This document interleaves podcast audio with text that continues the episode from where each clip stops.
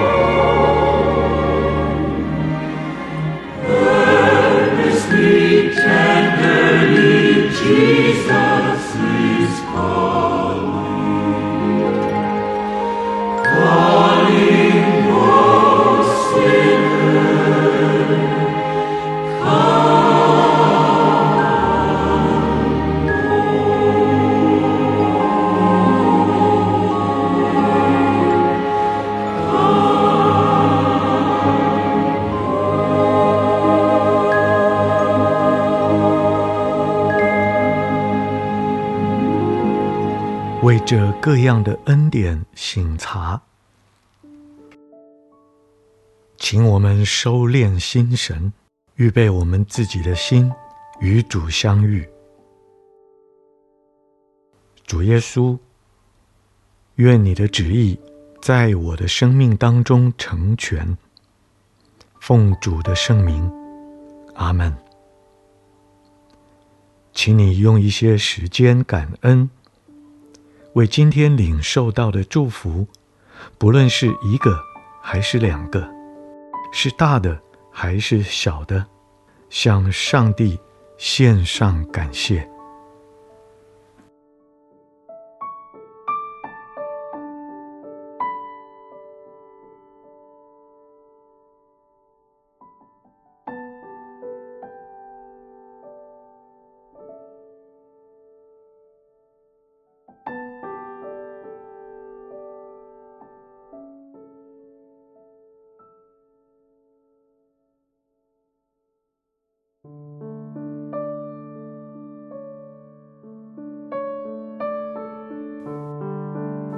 求主帮助我看到今天面临到的最大挑战。我是在心灵自由还是不自由的状况中？我的思想、感觉、话语、行动都造成了什么结果？请你好好的思想，随着你自己所感受到的，献上感谢，祈求宽恕。或者祈求治愈。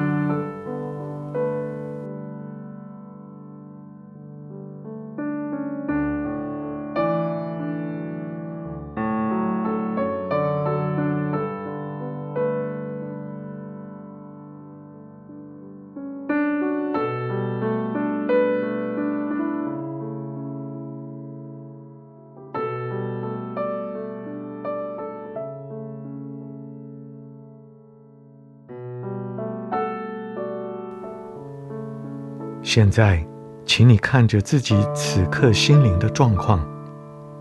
此时此刻，我对这个挑战有什么感受呢？把感受到的向上帝倾诉，并且聆听上帝对我有什么回应。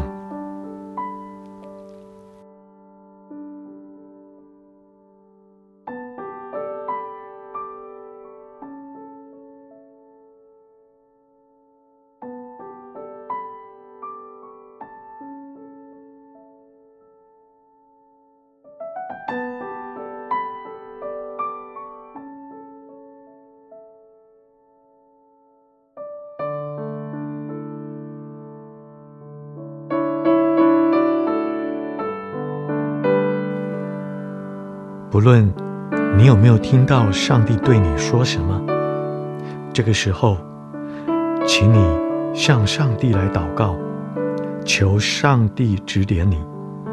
明天或日后再次遇到这项挑战的时候，我需要什么恩典或德行？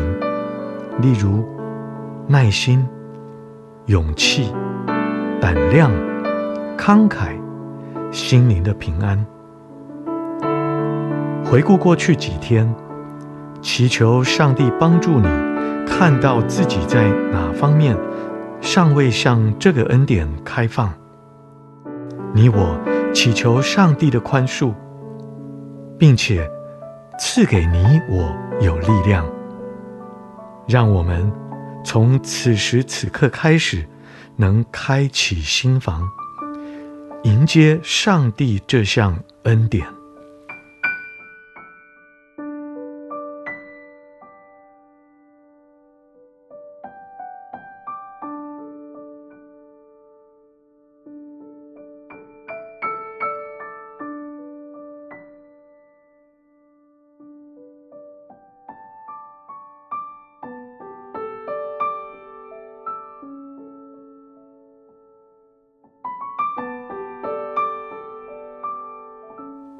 这个时候，容许你自己花一点时间做个白日梦，想象你自己充满这项恩典。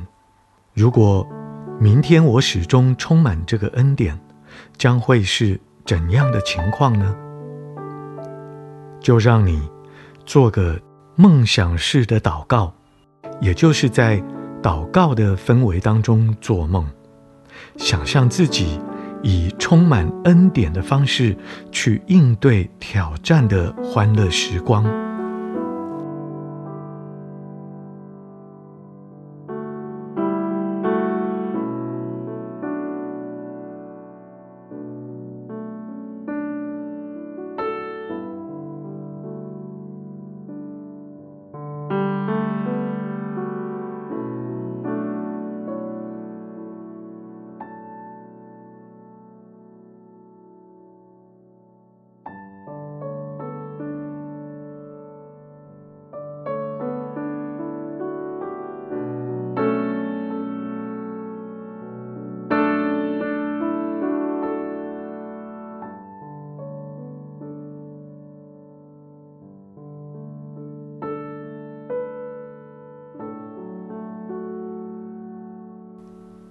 祈求上帝赏赐恩典，让你成为他呼召你成为的那种人，也让我成为他呼召我成为的那种人，在上帝面前一遍一遍的重复这个恩典的名字，并试着安静的。感受上帝将这个恩典充满你，也为上帝赏赐的种种恩典而感谢他。如果你有更多的感动，就决志成为自己受呼召成为的那种人。